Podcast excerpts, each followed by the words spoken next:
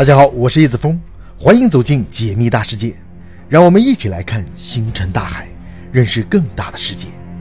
今天我们来聊宇宙到底有多大？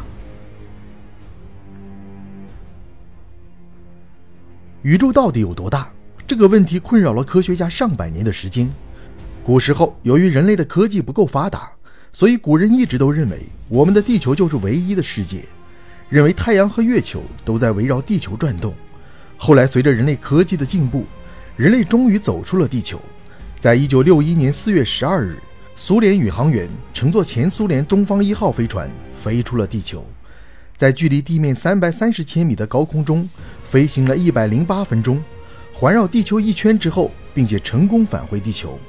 这是人类第一次进入太空，标志着人类科学发展道路的里程碑。当人类走出地球，看到宇宙之后，人类的好奇心。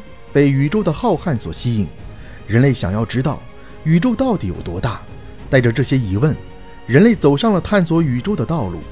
为了探索宇宙的广阔空间，人类发射了很多探测器，比如说旅行者一号和二号，还发射了很多先进的望远镜，比如说哈勃望远镜，这是建造在太空的大型深空望远镜。听到这里，可能有一些朋友会产生一个疑问。那就是为什么要将望远镜建造在太空中？这其实是为了摆脱大气层对观测的干扰。相信很多朋友应该都知道，我们的地球被厚厚的大气层所包裹，这对人类观测宇宙存在一定的障碍。大气层能够吸收来自宇宙中的辐射，在可见光的范围内，大气层的散射会导致我们没有办法看到太远的星系，因为它们比大气层自身的光都要暗。这也是为什么。一般都将天文台建立在高山上的原因。现在天文望远镜能够观测到伽马射线、X 射线、紫外线、红外线、无线电波等等。哈勃望远镜是以美国物理学家艾德温·哈勃命名的。哈勃望远镜总长度有十六米，主镜直径二点四米。它的优势在于在太空当中能够直接观测到宇宙中的很多物质。它其实就是一颗人造地球卫星。以每秒七千五百米的速度围绕地球转动，每九十七分钟就能够绕地球转一圈。哈勃望远镜升空的主要目的就是更加准确地测量各个星系之间的距离和速度，从而能够更加准确地确定哈勃参数的数值范围。通过哈勃望远镜，我们能够研究宇宙诞生的年龄和星系之间的距离等等。不过，哈勃望远镜到现在已经工作了几十年的时间，从年龄上来说，这个望远镜确实老了一些，不过之后，美国又发射了韦伯望远镜。这个望远镜耗资超过一百亿美元，是目前人类最先进的望远镜。韦伯望远镜的主镜直径达到了六点五米，是哈勃望远镜直径的二点七倍，是斯皮策太空望远镜主镜直径的七点六倍。韦伯望远镜由十八个镀金膜的六边形反射镜拼接而成，和传统的太空望远镜的设计风格有所区别。它还有一个精细的转向镜，能够提供稳定的图像。为了调整光学系统，韦伯太空望远镜还配备了一百二十六个小型电机。利用韦伯望远镜，科学家对宇宙有了更清楚的认知。根据科学家的研究发现，由于系外行星用光学望远镜基本上看不见，但是韦伯望远镜却不存在这个问题。它采用了红外线观测，只要有足够的温度，物体就会发生红移。这样，光学望远镜看不到的行星，韦伯就能够观测到。韦伯望远镜比较特别的地方是它的运行轨道，它不像哈勃那样围绕地球转动，而是位于太阳和地球系统的拉格朗日点上，距离地球有一百五十万公里。通过韦伯望远镜，科学家观测到了不一样的景象。韦伯望远镜给人类传回了第一批全彩宇宙图像以及光谱数据，在首批公布的五张照片中。所蕴含的信息能够让整个科学界震惊。在短短五张照片内，韦伯望远镜清晰地为人类展示了四十六亿年前的星系团。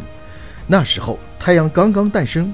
除此之外，韦伯望远镜还观测到了距离我们五十亿光年外的宇宙。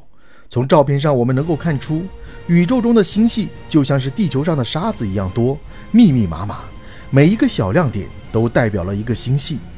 目前，人类能够观测到的宇宙直径。达到了九百三十亿光年，而这并不是宇宙的全部范围，宇宙可能比我们想象的还要大。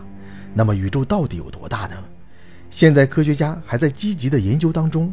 韦伯望远镜拍摄的照片要比哈勃望远镜拍摄到的照片清晰。在2022年10月，韦伯望远镜拍摄到了创生之柱。从照片的细节中，我们能够看出，韦伯望远镜在红外波段的观测能力比哈勃望远镜强大很多。科学家经过研究得出，创生之柱其实就是鹰状星云的一部分。照片中几个高高的柱子高达十光年左右，光年是一个距离单位，一光年相当于光飞行一年的距离。对于人类来说，十光年的范围非常遥远。在这个创生之柱当中，已经孕育出了很多恒星。这些恒星的质量有一些比太阳的质量还大。不过，韦伯望远镜拍摄到的创生之柱并不是它现在的样子，而是它六千五百万年前的样子。这是因为光在宇宙中传播的速度是有限的，光经过六千五百万年的时间传播到地球附近，才能够被望远镜看到。所以，我们现在看到的所有星系，其实都是它们之前的样子。它们现在是什么样子的？目前科学家也无法观测到。除非人类能够飞到它的附近，这样我们就能够看到它们现在的样子。不过，以人类现在的飞行速度来看的话，人类根本飞不出太阳系。曾经在四十六年前，科学家向太阳系发射了旅行者一号和二号探测器。发射这两个探测器的目的，就是为了让它们飞出太阳系，探索太阳系之外的奥秘。但是这么多年过去了，旅行者一号和二号探测器并没有飞出太阳系。科学家经过研究发现，按照旅行者一号和二号的飞行速度来计算，想要完全飞出太阳系，至少需要上万年的时间。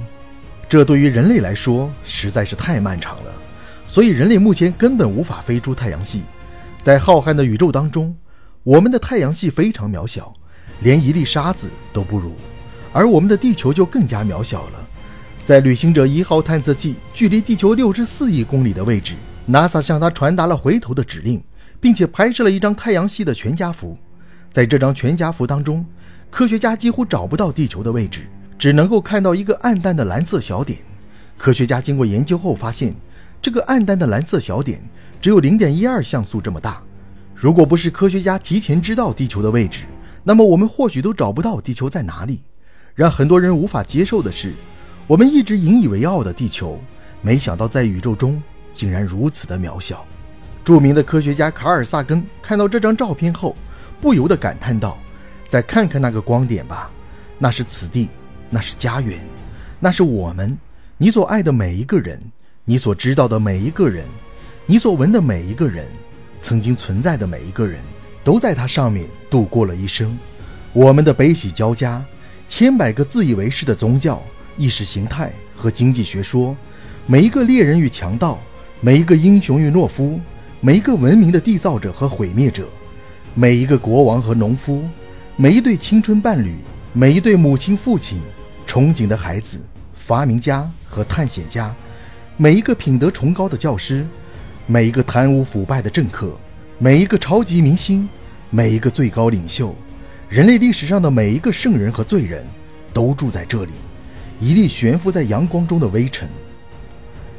即便是如此，人类都没有放弃探索宇宙的梦想。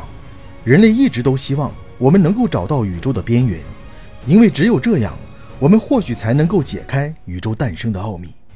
不过，想要找到宇宙的边缘，就必须超越光速，否则我们永远都无法找到宇宙的边缘。而且，我们的宇宙还在不断的膨胀当中。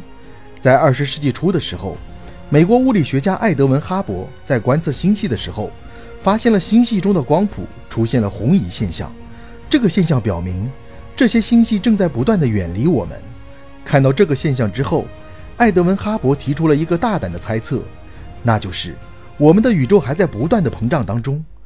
这个理论提出来之后，很多科学家都感到非常震惊，因为在此之前，科学家一直都认为我们的宇宙是静态的。于是，很多科学家纷纷对宇宙进行了观测，最后发现。艾德文·哈勃的理论是对的，宇宙膨胀的理论给了科学家一个沉重的打击。如果我们的宇宙一直膨胀下去，或许我们永远都无法找到宇宙的边缘。毕竟宇宙膨胀的速度要比光速还快。既然如此，那么人类如何才能找到宇宙的边缘呢？